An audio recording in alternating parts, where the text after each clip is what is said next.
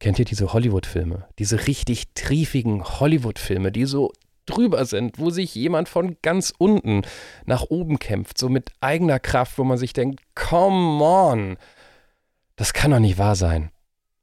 Doch, ist es. Hört ihr heute in dieser Folge bei der Geschichte von Elsa. Die von Behördenseiten sowas ähnliches wie ein Angebot bekommen hat, ich sag mal, mit 22 in Rente zu gehen. Heißt ein bisschen anders, weiß nicht mehr genau, wie das formuliert war.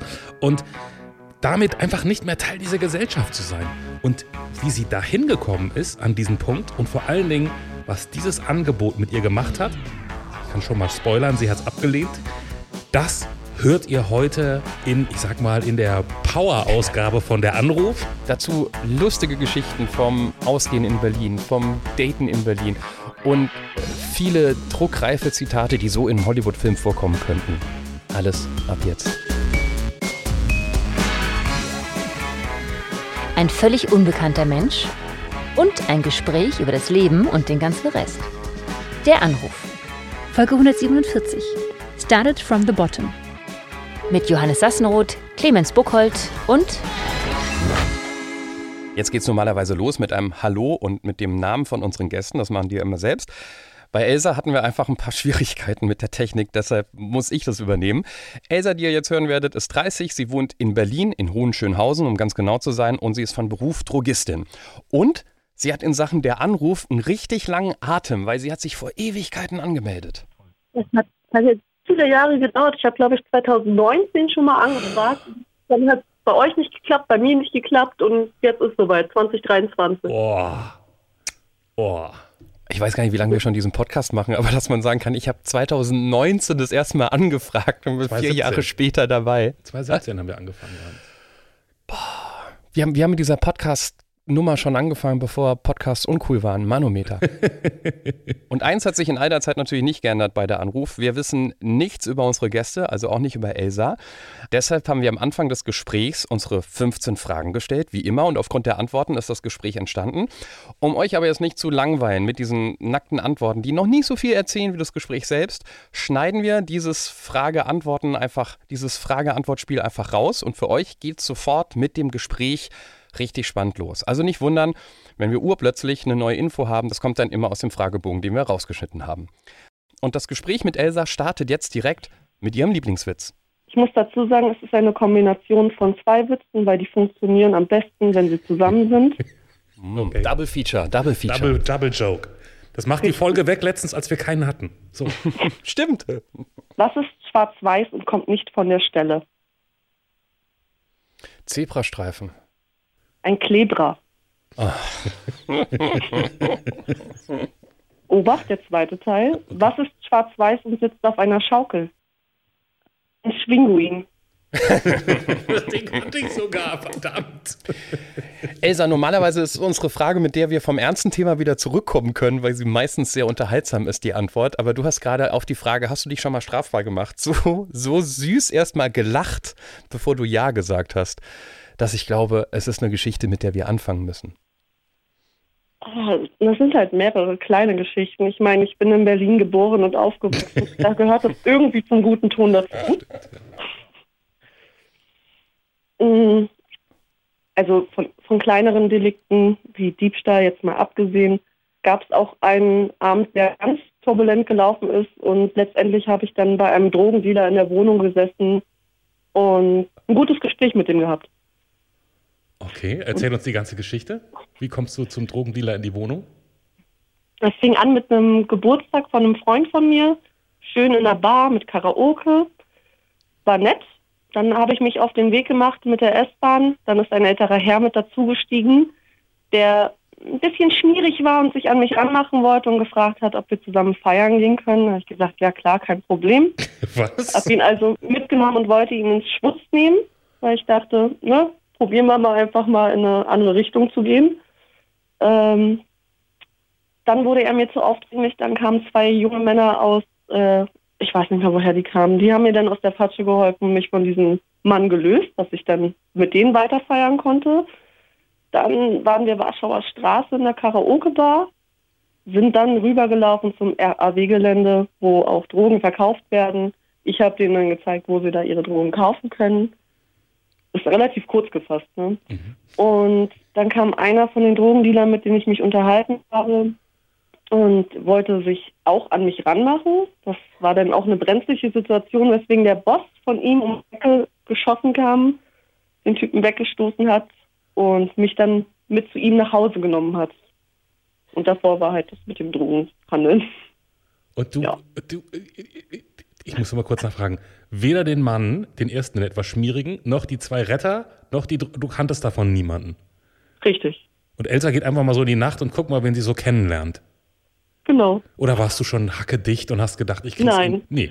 Ich, ich war nicht hackedicht, ich war, so nüchtern war ich jetzt nicht, aber ich habe gedacht, na, mal gucken, was so geht, mal gucken, was mein Leben so hergibt. Und bläugig wie ich bin, bin ich da einfach so reingegangen in die Situation und gut rausgekommen.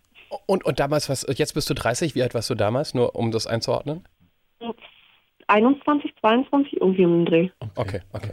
Kannst du mal kurz, äh, nur in, so in einer Kurzversion rekapitulieren, wie so ein Gespräch von dir und diesem schmierigen Typen aussieht, dass du denkst, ach komm, dann nehmen wir den, dann nehme ich den mal mit und wir feiern mal weiter. Was sagt er so, dass du denkst, ach ja, komm. Das war halt ein Typ im, im Anzug, so ein Geschäftsmann, Ende 40, der hat mir halt Komplimente gemacht und ich wollte ihm eigentlich eins auswischen und sagen, du wirkst sehr heteronormativ, ich nehme dich mal mit in eine queere Bar. ja. Jemand, Das- der sich in der Stadt nicht auskennt, ich kenne mich in der Stadt aus, ich dachte, das wäre eine witzige Idee. Und du, der wusste, wo er mit dir hingeht oder das hast du ihm vorenthalten? Nein. Nein. Das war Okay. vorenthalten. Und hat er sich da wohl gefühlt? Nee. Fand er nicht und dann wollte er sich ja an mich weiter ranmachen und dann so. kamen ja die zwei Jungs um die Ecke. Okay, okay. Wow. Ich, ich finde ja viel, also was heißt viel spannender? Ich meine, schmierige Typen, die sich an jüngere Frauen ranschmeißen, leider äh, ein sad fact, dass Ja, das ja, aber dass dann die passiert, Frauen ne? sagen, ich bin dabei, das äh, finde ich eher das Erstaunliche. Bis dahin fand ich es auch ganz normal. Ich meine, sich mit einem Drogendealer zu unterhalten, ist ja noch nicht strafbar. Nee, das ist Und, die, richtig. Du- und du, hast, du, du hast gesagt, du hast die strafbar gemacht. Also ihr habt euch nicht nur unterhalten. Ist auch natürlich ein Handel zustande gekommen. Jetzt nicht, dass Okay. ich in dem Moment gekauft habe, sondern die zwei Retter aus der Karaoke-Bar. Ah, Vermittlerin quasi. Und wie, wie sah das Gespräch mit dem Drogendealer so aus? Der, also, er hatte mich ja aus dieser brenzligen Situation rausgeholt und wollte mir auch verklickern, dass er Single ist und hat mich in seine Wohnung mit reingenommen und ich habe halt sämtliche Faktoren gesehen, dass da eine Frau wohnt. Und habe halt das Gespräch so gelenkt, dass wir tatsächlich einfach nur da gesessen haben und uns über Gott und die Welt unterhalten haben.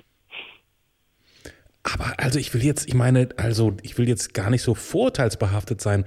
Aber wenn ich jetzt, also mir vorstelle, ich wäre eine Frau und da ist so ein Drogendealer und der macht auch noch klar, ich bin irgendwie Single, hast du nicht Lust mit mir ein bisschen in die Wohnung zu kommen?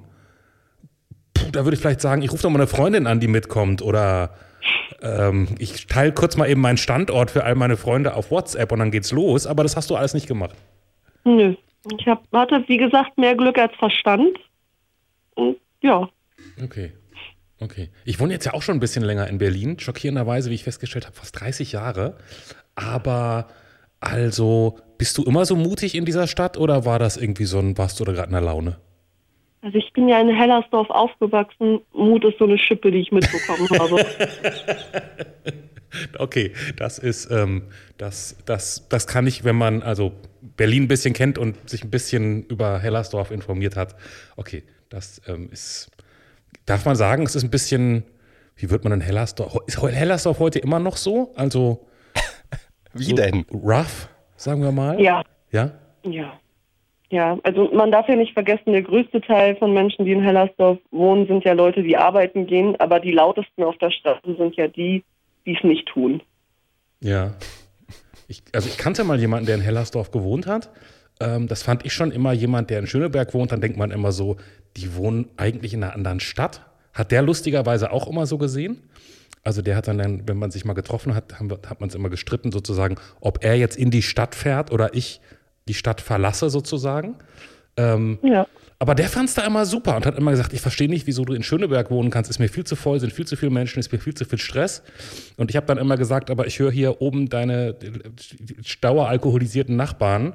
ähm, den ganzen Tag rund um die Uhr, wenn ich hier komme, herkomme, weil, äh, ja, so, das fand ich waren immer so die beiden, die beiden Kontraste. Wohnst du dann noch gerne oder hättest du, würdest du auch mal woanders wohnen wollen? Na, ich wohne ja gar nicht in Hellersdorf. Ich wohne in Hohenschönhausen. Ach so, ah, du wohnst in Ho Okay, aber ist jetzt Hohenschönhausen, ich sage jetzt, möchte nichts falsch sagen, aber ist es, ist es so viel besser? Es ist schon ein Unterschied. Okay. Ich habe auch eine schöne Ecke mittlerweile. Also, ja. Okay. Bevor das jetzt zum schlimmen Ich wollte gerade sagen, herzlich ne? willkommen in Berlin, der Podcast ähm, mit Clemens und Elsa. Wir diskutieren alle Viertel durch, die sonst niemand in Wenn Deutschland du Fragen kennt. hast, stell die einfach. Wir sind da ganz offen. Wir sind da ganz Aber ich, ich finde es ganz, Genau. ich, ich, ich, ich habe zwei Menschen, mit denen ich regelmäßig kommuniziere in Berlin. Das eine ist Clemens und das andere ist meine Schwägerin. Und bei der ist der Faktor Sicherheit, die hat auch zwei, zwei, zwei Jungs in Berlin großgezogen, das sind mittlerweile erwachsene Männer oder so. Aber für die ist Sicherheit immer wichtig. Die redet immer, ja, da ist sicher. Als ich das letzte Mal in Berlin übernahm, nee, da könnt ihr hingehen, da ist sicher. Es ist immer so, da ist sicher. Also es ist Berlin. Wir leben, wir reden jetzt nicht über von, von, von, von, von irgendeinem Slum in Südamerika oder so. Das ist denn nicht sicher. Ja, klar, eben. Aber ich würde jetzt keine Ecke einfallen, wo ich nicht hingehe. Sicherheit ist ja eh eher ein Gefühl als ein Fakt immer. Ja. Ne? Das stimmt. Wenn man sich sicher fühlt, dann ist man auch eher sicher, als wenn man schon unsicher durch die Welt läuft. Ja, und die Berliner Polizei hat ja gerade an, an äh, Silvester mit den falschen Fakten, die sie im Umlauf gebracht haben, wieder ihr, ihren Teil dazu beigetragen, dass man sich unsicher fühlt in dieser Stadt. Ähm, was ja alles nicht stimmt. Ich nehme es kurz so mitbekommen, dass die Berliner Polizei alle Zahlen von Silvester äh, revidiert Ja, hat. das habe ich, das hab ich mitbekommen, aber andererseits muss man sagen, wirklich, man, also Silvester, meiner persönlichen Ansicht, kann man, kann, gibt es viele schöne Orte auf dieser Welt, die man, wo man das verbringen sollte. In Berlin wirklich nicht, finde ich.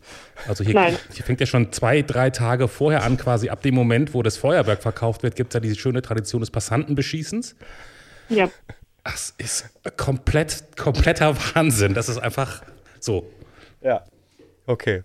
Elsa, bist du eine Streberin?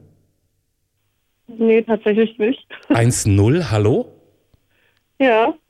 Mit 1-0 die Ausbildung abgeschlossen, muss man dazu sagen. War aber auch nur, weil ich mir selbst beweisen wollte.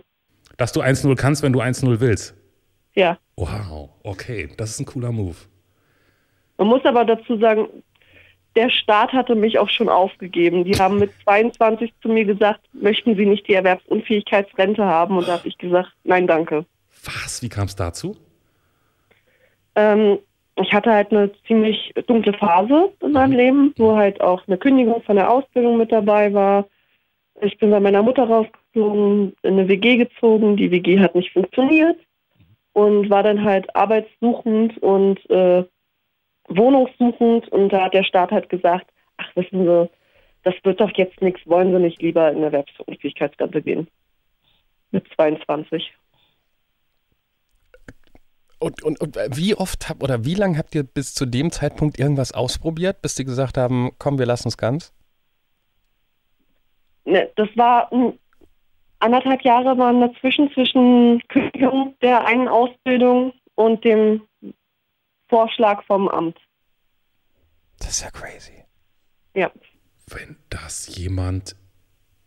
Also, das ist ja erstmal krass, dass das überhaupt jemand zu einem sagt, finde ich, mit 22. Mhm. War das ein Moment, wo du eine Sekunde lang dran gedacht hast, ach, jetzt muss ich so sagen, das mit der, mit der Rente, dann mache ich das doch einfach und dann war es das? Gab es einen Moment, wo du, wo du dachtest, dass ich mache das? Nein.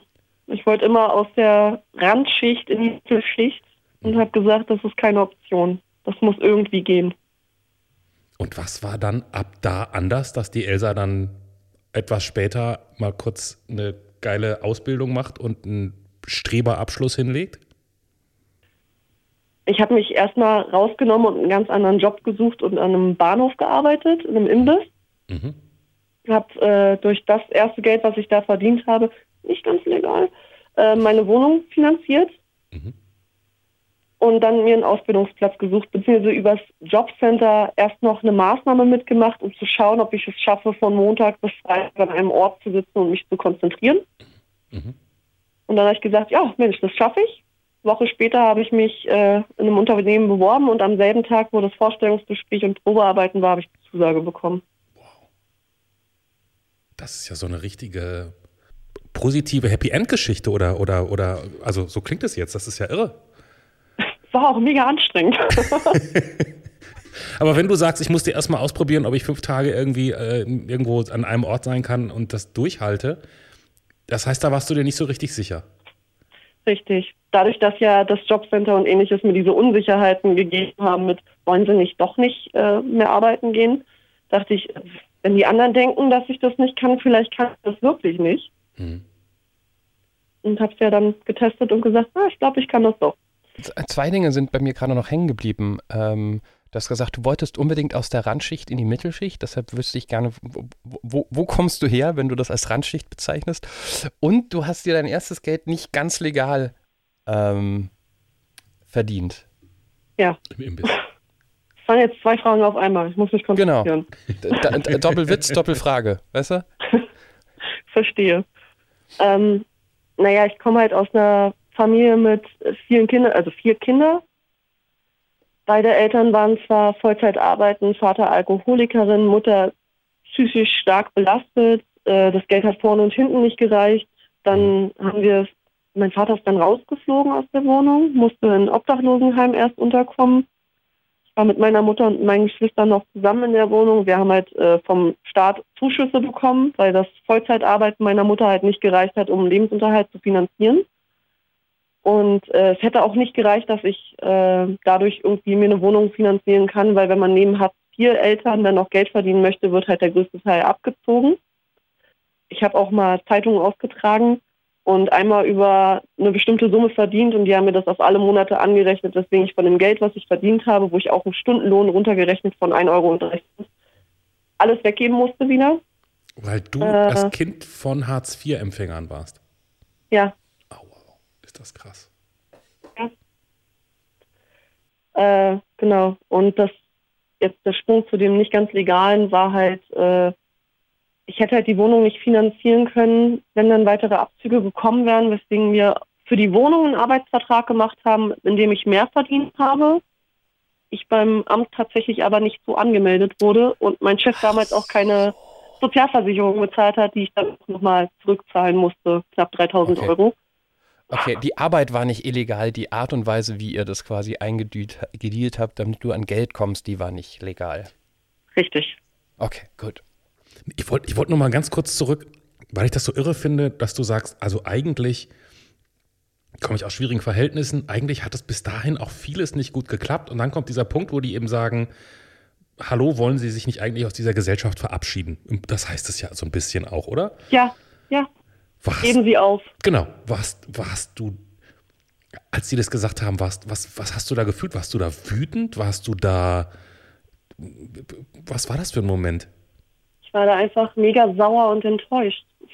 Ich dachte, ich bin jung, ich bin schlau. Ich hatte immer Einsen in der Schule, einfach nur nicht, weil ich mich jetzt mega reingehangen habe. Ich bin relativ entspannt, was sowas angeht. Aber es wollte halt nicht irgendwie reichen. Die Bedingungen, aus denen man kam, waren halt nicht gut genug, sodass der Staat auch gesagt hat, na, willst du nicht lieber ganz am Rand bleiben? Es war also auch ein bisschen der Plan danach sozusagen eigentlich im besten Sinne eine Trotzreaktion. Ja, Okay. volle Kanne. Hätte jetzt ja auch voll daneben gehen können oder hättest gesagt, okay, dann mache ich das halt, dann schaffe ich es halt nicht. Aber so gesehen ist es natürlich, war es ein krasser, aber auch ein wichtiger Moment. Und, und nachdrück- nach, rückblickend auch ein guter. Naja, gut, der Moment an sich nicht, aber das, was daraus geworden ist. Ich weiß, was gemeint ist Ja. und stimme zu. Aber es ist so beschämend, ne? Es ist so beschämend, wenn wir uns in unserer Gesellschaft immer denen, denen es gut geht, einreden, ja, Chancengleichheit, Bildung, bla bla bla, jeder kann es, der es will und so weiter. Und dann hört man sowas und denkt sich, nee, weil hättest du in, nur in der Sekunde, nicht an sich, sondern wärst du in der Sekunde halt nicht in guten, in einer guten Verfassung in deinem Leben gewesen, dann, dann hättest du dich ja vielleicht sogar auch zurückschmeißen lassen an den Rand und so weiter. Also das ist äh, reines Glück, neben deiner Leistung, sage ich mal, um Gottes Willen, die will ich nicht, nicht schmälern. Aber wie sehr man Menschen was zwischen die Beine werfen kann, das ist unfassbar. Das hat auch lange gedauert. Jetzt bin ich erstmal in der Mittelschicht angekommen. Du hast, du hast vorhin auf die Frage geantwortet, wovor du Angst hast. Da hast du gesagt, ähm, sozusagen das alte Verhaltensweisen wiederkommen. Das heißt also in dieser Zeit, in der, ich vermute mal, das bezieht sich darauf, in dieser Zeit, als es eben nicht gut lief, war das jetzt nicht nur die Umstände, sondern da hast du auch an dem, von dem Kuchen hast du auch ein Stück gebacken. Es hat mit den Umständen zusammen zu tun. Da verlässt einen auch mal der Lebensmut. Und dann macht man Dinge an sich selbst, die man nicht machen sollte, weil das eine Spirale ist, die abwärts geht und der Stopp erst kommt, wenn es eigentlich schon zu spät ist. Ja. Das musst du nicht, magst du da noch, also es klingt so ein bisschen kryptisch, kannst du es noch ein bisschen genauer erklären? Ja, ich habe halt äh, im Jahr 2015 habe ich zweimal versucht, mir das Leben zu nehmen, weil ich äh, keinen Ausweg mehr gesehen habe mit den ganzen aktuellen Situationen, die ich damals hatte. Und äh, ja, ich bin, ich bin da. Und dann habe ich mir Hilfe gesucht im Januar 2016 und habe seitdem ganz hart an mir gearbeitet, weil ich was aus meinem Leben machen wollte, weil ich vorher schon damit abgeschlossen hatte. Und jetzt bist du hoffentlich zu Recht, wenn du so zurückguckst, einfach mega rotze stolz auf dich, oder? Ja, so stolz, dass man fast heulen könnte. Aber auch zu Recht. Ja, also total ich, ich, hatte, ich hatte genau den, das wäre das nächste, was ich gesagt hätte. Es ist ge- ge- gegen, also jeder Hollywood-Drehbuchautor würde, würde Millionen bieten für deine Geschichte, weil sie so perfekt Hollywood-esk ist. Ähm, und, und nur du es dir selbst zu verdanken hast. Das ist korrekt. Ist kein anderer, wo ich sagen kann, der war das, der hat das gemacht oder die Person hat mir geholfen, sondern nee, ich musste mir selber Hilfe holen und selber an mir arbeiten. Und kontinuierlich weiterarbeiten, logischerweise. Und dann bist du inzwischen auf dem Level, dass du nachträglich noch zur Praktikantin hingehst und dich bei dir entschuldigst, weil du einen scheiß Moment hattest. Was war das für ein Moment? Ich sage immer zu den Praktikanten, du, wenn ich dich anmecker oder ähnliches, dann hat das nicht mit dir als Menschen zu tun, sondern das ist meine Ungeduld, die da durchgekommen ist. Tut mir leid. Okay. Und es gab so einen Moment, wo du ungeduldig warst. Ja, Okay. Und dann ist die Elsa dann bin ich fuchsig. lau fuchsig, fuchsig. Also laut auf Deutsch. Und schnippig. Direkt, direkt. Direkt. Ah ja. ich drehe jetzt nicht rum, ich bin jetzt nicht cholerisch dabei, sondern ich bin dann einfach nur, mach das jetzt so, Punkt. Ja, und kann halt mal bei so 15-Jährigen ein bisschen härter ankommen, als es gemeint ist und dann beruhigt halt das Gespräch. Aber, also, ich meine, es ist ja immer schwer, sich komplett zu ändern und man ist so, wie man ist. Ähm, und wenn es dann zu Situationen kommt, wo, wo man aneinander knallt, sich danach entweder zu entschuldigen oder das einzuordnen, das ist ja das Erwachsene. Ähm, Versuche ich auch mal bei meinen Kindern. Manchmal bin ich auch müde und manchmal kann ich auch nicht mehr und dann schreie ich mal. Ähm, und dann entschuldige ich mich danach, ähm, weil ich das ja gar nicht will. Aber wir sind ja auch alle nur Menschen und ich glaube, das ist der Unterschied, dass viele, die, die wie, wie was sagst du, fuchsig sind, sich Ja. danach nicht dafür entschuldigen oder das einordnen. Ich glaube, das ist, das ist schon ganz wichtig. Ja, und mir ist halt wichtig, dass die Menschen, mit denen ich arbeite, wissen, ey, das hat nichts mit dir als Menschen zu tun, dein Wert ist unantastbar, das ist meine Ungeduld. Ja. Der Hollywood-Drehbuchautor, der deine Geschichte verfilmt, weint gerade noch mit dem anderen Auge, weil das alles so perfekt zueinander passt. Ja. Aber es passt so ein bisschen, ich dachte erst so, wie hast du es gemeint, auf die Frage, ähm, was würde man auf der Straße, wenn man dich sieht, nicht vermuten, dass du auch eine ruhige Seite hast, war deine Antwort. Das, das, so langsam passt es so in das Bild. Du bist wahrscheinlich nicht nur, wenn du fuchsig bist, fuchsig, sondern du bist so grundfuchsig, energiereich, hibbelig. Ein bisschen wild, ja. Wie, wie ist es denn, weil du gesagt hast, äh, ähm, auf die Frage, ähm, wen du zuletzt vor diesem Anruf gesehen hast, und dann hast du gesagt, ein guter Freund und Nachbar, der dir die Haare gefärbt hat. Ja. Was für eine Farbe ist es geworden? Äh, ich habe einen Splitter, also sprich Hälfte, Hälfte. Mhm. Ähm, vorher war es ein Kupferblond und blond. ne? Ja. Hälfte, Hälfte. Und jetzt ist es ein dunkles Rot und blond. Dunkles Rot und Blond. Und du hast garantiert auch schon blau, oder? Immer wieder sehe ich Frauen mit blauen Haaren. Alle Farben hatte ich schon. Alle. Und das heißt auch sozusagen, dass mit dem, dass man nicht denken würde, dass du eine ruhige Seite hast, weil du auch ein entsprechendes Outfit, ein entsprechendes, äh, äh, äh, wie sagt man denn da, einen entsprechenden Look hast? Ja. Ich, habe schon ein bisschen so ein, Statement, was ich rausschieße. Beschreib dich mal kurz so ein bisschen. Was hast du, was ist das noch neben den Haaren? Erstmal habe ich einen Pony. Pony ist immer wild. Ähm, dann Tunnel, tätowierte Arme. Äh, meistens laufe ich in schwarz rum mit irgendwie einem knalligen Akzent, wenn überhaupt. Und halt Metallketten, Ringe. Ja. Okay, okay. Ja, gut. Stiefel dazu. Da würde man jetzt vielleicht nicht eher an die, an die ruhige Elsa denken. Ist, ist äh, blau, also ich habe ja auch mal eine Phase gehabt, wo ich mir die Haare blau gefärbt habe. Wirklich? Ja, kannten wir uns das schon? nein. Wow, dann ist es aber lange, bevor sich Menschen angefangen haben, Haare blau zu färben gewesen. Was soll denn das? Come on. Seit wann kennen wir uns, Johannes? Seit sowas wie. 2005? Äh, wir kennen uns seit 2000. Du, äh, Clemens, du hast mich im Dezember 2008 angerufen. Das weiß ich 2008 nie. war das, okay. Ja, ja. Verrückt. Nee, im Dezember 2000 habe ich angerufen. Also du hast mich sowas wie im September, November 2008 angerufen. okay. Und gesagt, komm, also in den. Nullerjahren hat sich doch niemand die Haare blau gefärbt. Elsa Doch, mir, schon. das stimmt doch, oder? Ich 98.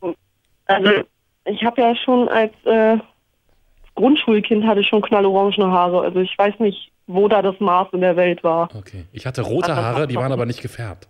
Du hattest mal Haare? Fangen wir mal da an, ja. Ich hatte auch schon mal Haare früher. ich habe immer noch welche, das sieht nur, ja, egal, anyway. Im Bad.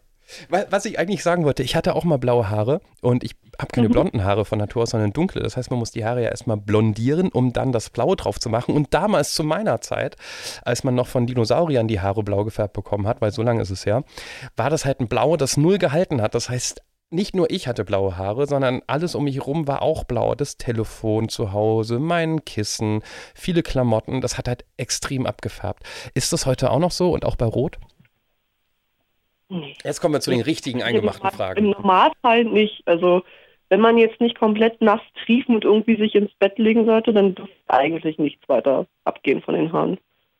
Ich habe ja auch schon, als ich bunte Haare hatte, ist nie ein Kissen oder ähnliches verfärbt gewesen. Also nee. Das, das lässt mich sehr mutig in die Zukunft gucken mit zwei, zwei Mädels. Ja, der Junge kann sich auch mal die Haare färben in der Teenagerzeit. Dann, dann stehen wir das dank dem wissenschaftlichen Fortschritt auch noch durch.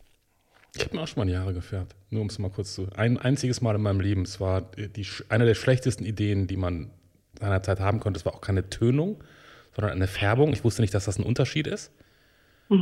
Und ich habe dann habe ich noch so gedacht, ich, ich finde ja immer Männer, es ist eine wirklich blöde Ausrede, aber Männer lesen keine Anleitung.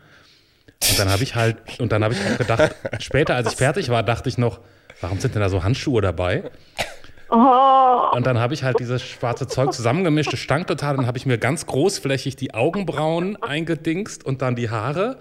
Und dann hatte ich noch was über und hatte noch so einen so Mundbart und habe den auch noch sehr, sehr großzügig einge eingedingst. Und dann habe ich mich noch gefragt, ob das schlimm ist, wenn jetzt so Tropfen über mein Gesicht runterrennen. Und dann hat man es halt abgespült, aber es war halt alles schwarz, also auch das Gesicht und auch alles rund um die Augen und es war sehr, sehr, sehr schlimm und ich hatte an dem Abend eine Verabredung. Ähm, wir haben uns danach, äh, die Frau hat mich nie wieder kontaktiert. Es war ganz kann furchtbar ich nachvollziehen. und äh, ich habe tagelang mir das Gesicht wund geschrubbt, bis das endlich weg war. Und äh, da, dann habe ich gedacht, ich muss mir auch gar nicht die Haare färben. Das geht auch. Nee. Wie, wie lange ist das her? Das ist, äh, das war so, so ungefähr zwei, drei Millionen, bevor die Down Dinosaurier dir die Haare gefärbt haben.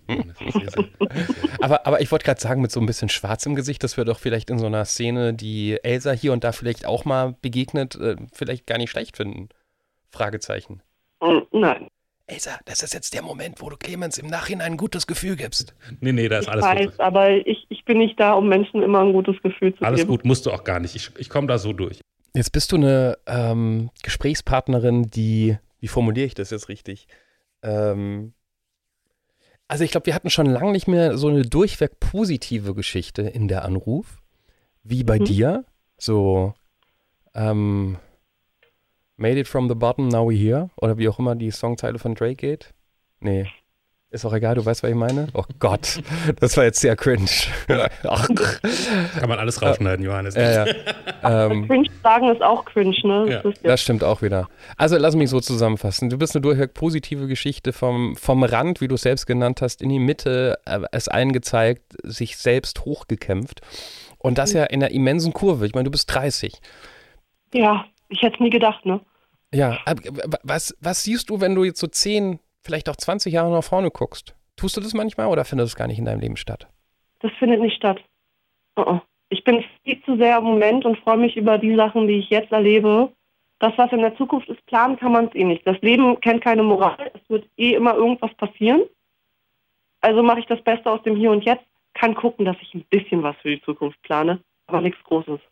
Der, der, also der Drehbuchautor, den müssen wir jetzt wiederbeleben, weil das war ja wohl der Schlusssatz für den Film, der gemacht wird. Entschuldigung, also wenn, wenn das du das im Regen stehst. Wenn, wenn, die Kamera ja, genau. Äh, über...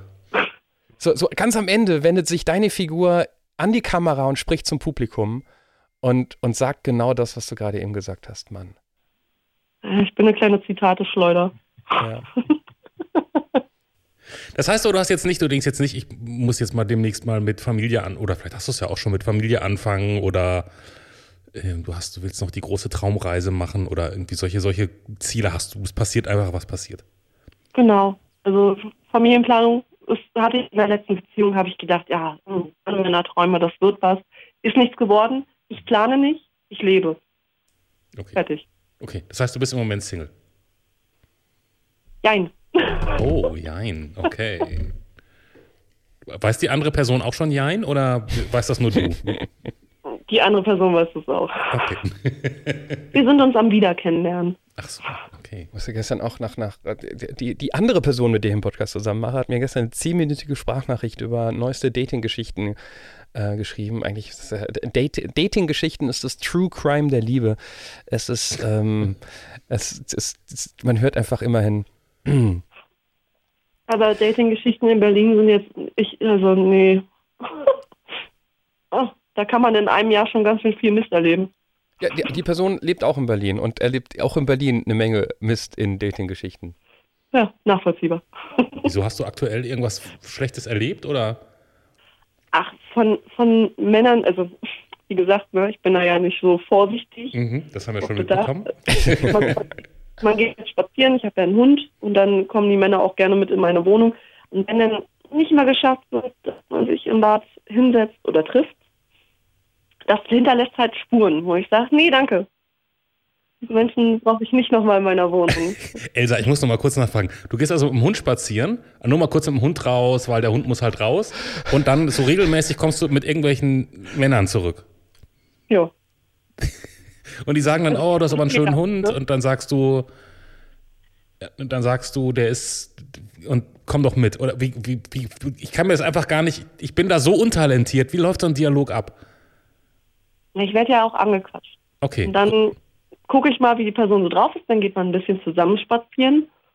Und wenn ich dann Lust habe, kann die Person mit in meine Wohnung kommen. Und dann quatscht man hier nochmal eine Runde. Das ist quasi mein eigenes Verhör.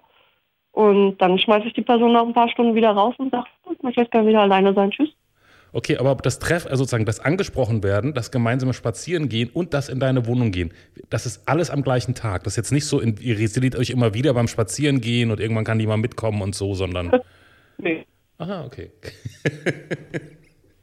Gut. Ungeduld, ja, da haben wir es. Ungeduld, ja, okay, das stimmt allerdings, das stimmt allerdings. Das ist aber.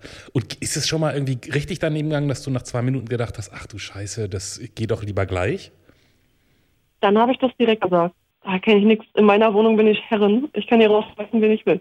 Ja, das stimmt natürlich, aber manchmal kriegt man das ja, also ich weiß gar nicht, ob ich das so direkt immer hinkriegen würde, aber wenn du das kannst, ist das ja echt mega. Also ich hatte, ich hatte auch mal einen ganz, ganz lieben äh, Menschen hier zu Besuch, da sollte es auch in eine andere Richtung gehen, wo ich dann, man fängt halt so an, ne, und dann habe ich halt festgestellt, nee, das ist es nicht. Und das habe ich ihm auch gesagt. Mhm. Er war erst ein bisschen geknickt mhm. und wollte dann gehen, aber so charmant wie ich dann war, hat man doch noch den Abend zusammen verbracht bis zum nächsten Morgen und dann ist er nach Hause gegangen. Also man hat noch gequatscht, Filme geguckt, ohne dass das Sexuelles lief.